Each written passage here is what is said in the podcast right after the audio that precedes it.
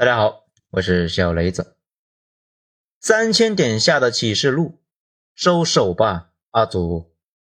文章来自于微信公众号“九编”，作者二号头目。前两天不是又三千点保卫战了吗？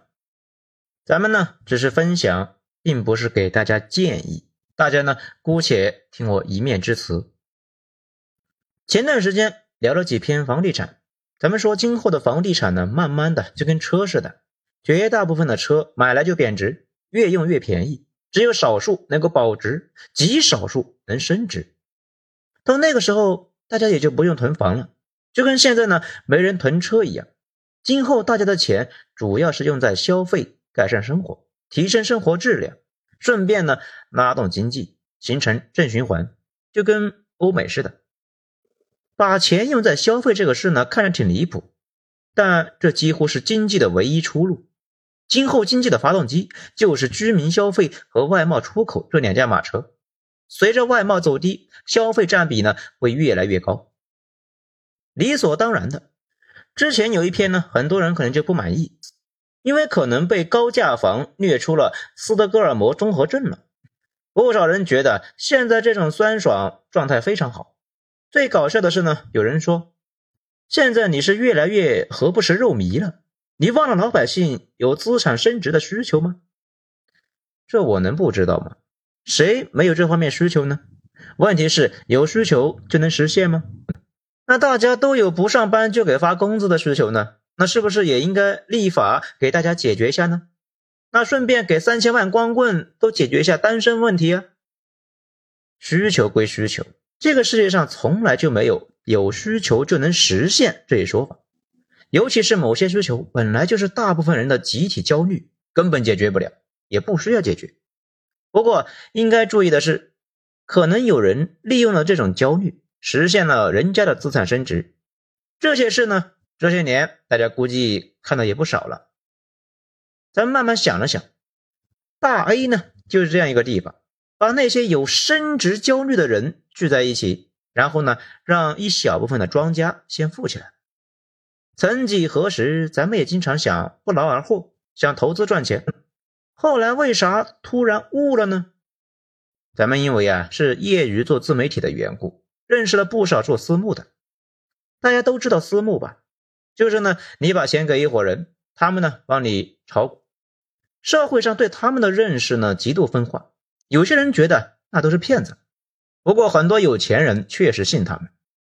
根据咱们这些年的观察，绝大部分的私募呢，确实是有两把刷子。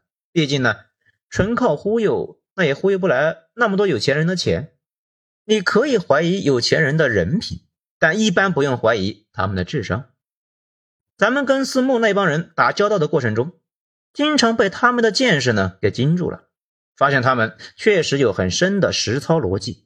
不过放在三四年这个长度上呢，发现一个问题，就连那些年纪轻轻的就资产好几千万的高手，经常也是赚几年，然后呢某一年特别不顺利，弄不好就把之前赚的呢都赔了，最后财富呢就跟震弦波似的起伏，甚至那些顶级高手长时段来看呢也没赚到啥钱，还有的不知道怎么就突然消失了，最后呢一打听，哎，踩缝纫机去了。慢慢的，哪怕发现那些特别专业的人，在这个大赌场里面呢，绝大部分的情况之下也没有办法全身而退。咱们这样业余爱好者又何必呢？决定呢，再也不赌了。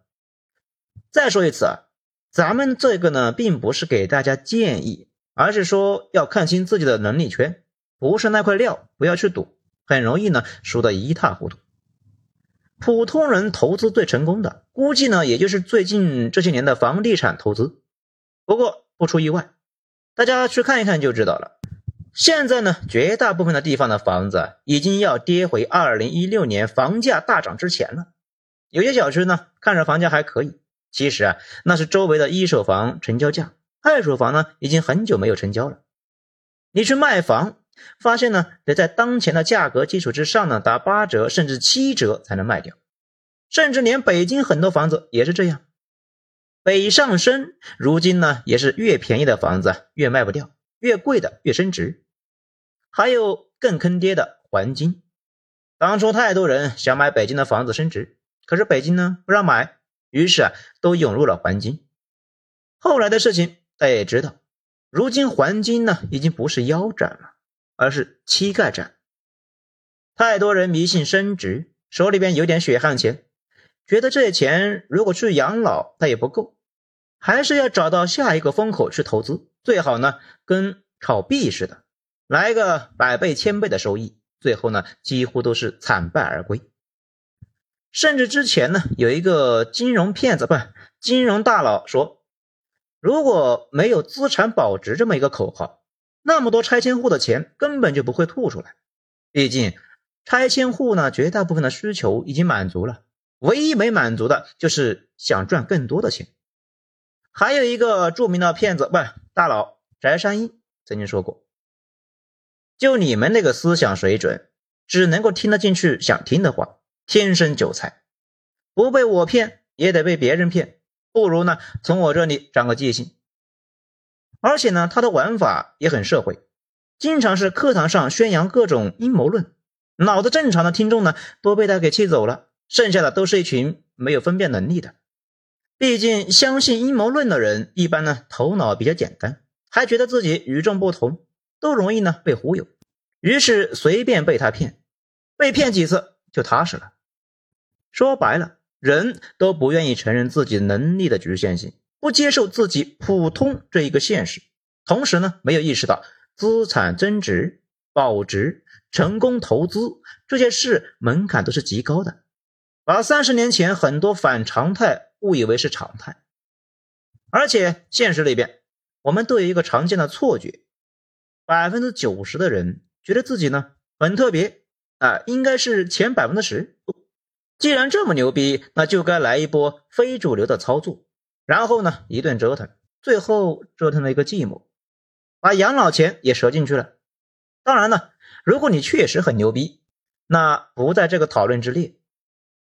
整体算下来呢，投资赚钱难度和大家上班赚钱的难度呢差不多。如果上班没赚到的话，投资呢大概率也赚不到；如果上班能赚到钱，去投资呢大概率也得赔，因为隔行如隔山，一伸脚啊就是大坑呢。没上过驾校直接上路很容易出事，上了驾校呢，距离老司机那还有几万公里的驾驶里程。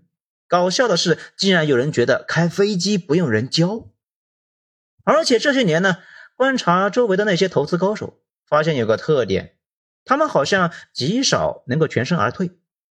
后来呢，听一个大佬说了一句话，说“赌神不下桌”，感觉好像是那么回事啊。就是说呢，如果一个人无论是赌博还是炒股，再或者别的什么随机性的博概率的玩法。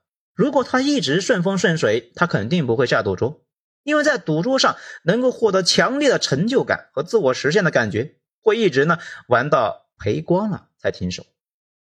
咱们还看到过不少人，本来呢已经在高位套现都不玩了，歇了一两年之后受不了啊，瘾太大了，又对自己的能力呢非常有自信，继续玩，最后赔了个底掉，想玩也没钱了。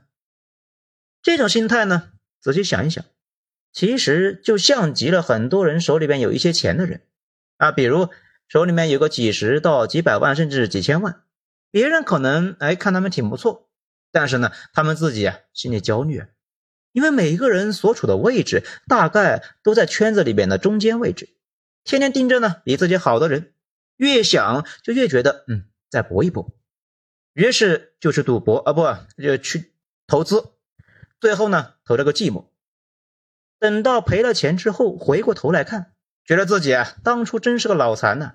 手里面握着那些钱，随便干点啥不行吗？为啥非要去赌博？那可能呢，就有小伙伴就要说了：“那你的意思是所有人都别投资了？”也不是啊，咱们这一篇呢，并不是教大家做人，主要还是说一下咱们的心得。资产升值并不是常态，反而是低概率事件。你博低概率的事件，大概率没啥好下场。如果上班这种高度确定性的事情你都赚不到，不确定性的你能赚到？大家赌博的时候呢，应该知道那玩意呢，并不是谁都能行。而我们自己呢，大概率是普通人。普通人在那种游戏里面赢面呢并不高。咱们也知道，很多年轻小伙伴呢对“普通人”这个词啊不屑一顾，觉得天生我材必有用，一将功成万骨枯，自己就是那一个将，周围的人全是那个骨。直到三十来岁，百分之八十的人呢一事无成，哎，才会意识到原来自己啊是地上冒着蓝火的累累白骨中的一根。几乎所有股民啊也都是这样过来的，承认并且接受这个呢并不丢人，甚至很多人接纳了自己的普通这个设定之后呢，反而做得更好了，因为脑子一热要发疯的时候呢，能够提醒一下自己，这么好的事情凭啥？轮得上你呢？哎，说不定呢就避开了一个大坑。当然了，如果你艺高人胆大，自然不是问题。再直接一些，绝大部分的人能够轻松的赚到收益，其实啊就是每年的 GDP 增长率，再或者呢就是存进银行赚的那点利息。这部分被动收入呢属于自然增长，再多一些那就是从别人手里拿了，属于零和博弈那一部分。这部分收益呢，天然有风险，而且呢，注定是少数人吃肉，大部分人连汤都喝不到。现实生活中，我们往往看不上银行那百分之三左右的利息，毕竟靠那点收益，下辈子手里的钱也没法翻倍呀。不翻倍，投资干啥呢？于是就是搞高风险操作，赔钱之后又哭爹喊娘，甚至呢跑去政府门口闹，要求主持公道，这不搞笑的吗？高风险操作，你还指望有啥好结果呢？最离谱的是那种绝望一击，中年离职，准备呢用多年攒下的钱去赌场上搏一把来翻盘，这种几乎无一例外的最后都是赔的底掉，因为犯了赌博的所有机会。现在想一想，狂飙时代给了很多人不切实际的幻想或者幻觉，那觉得经济呢可以一直高速向前。房价呢可以二十年稳定上升，工资呢也可以年年涨。其实啊，就是特殊时期的特殊状态。最近呢，咱们做了个调查，六万人参加，有一半的人的收入近两年跌了，只有百分之二十的人涨了，剩下的没变化。今后呢，大概率这是常态，少数人收入上涨，绝大部分人持续稳定或者下跌。讲到这里呢。肯定就有小伙伴就要问了，那老百姓今后怎么活？当然是上班呢，这不是常识吗？事实上，哪怕现在中国绝大部分的老人也是自己养活自己，活到老干到老。退休金是这个社会上极少数人的待遇，绝大部分人还是要自谋生路，靠投资收益养老的那更是少之又少。今后国家的养老体系呢，应该是越来越健全的。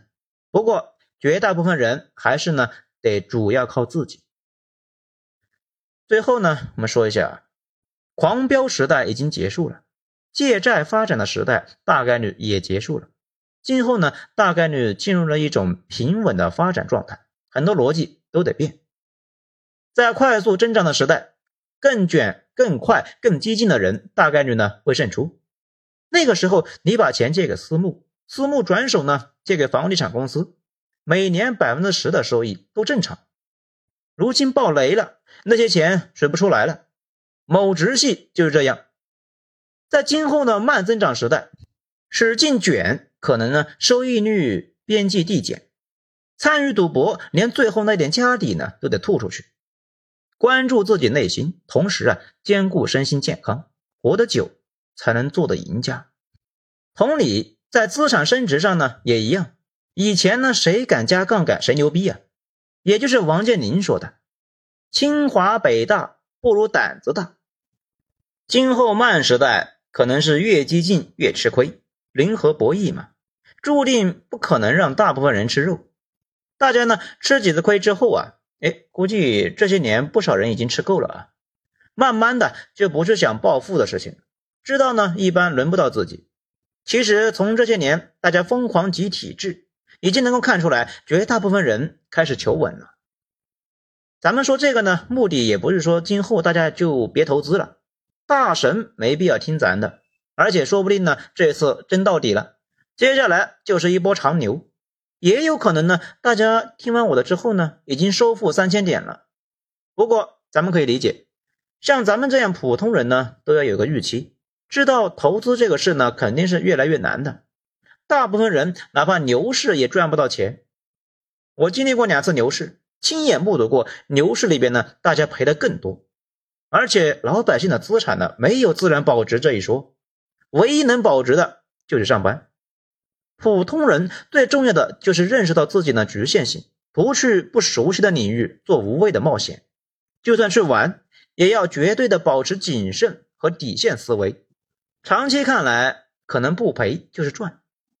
好，今天内容就这些。谢谢收听，喜欢的话给一个五星评价。我是小雷子，咱们下章再说。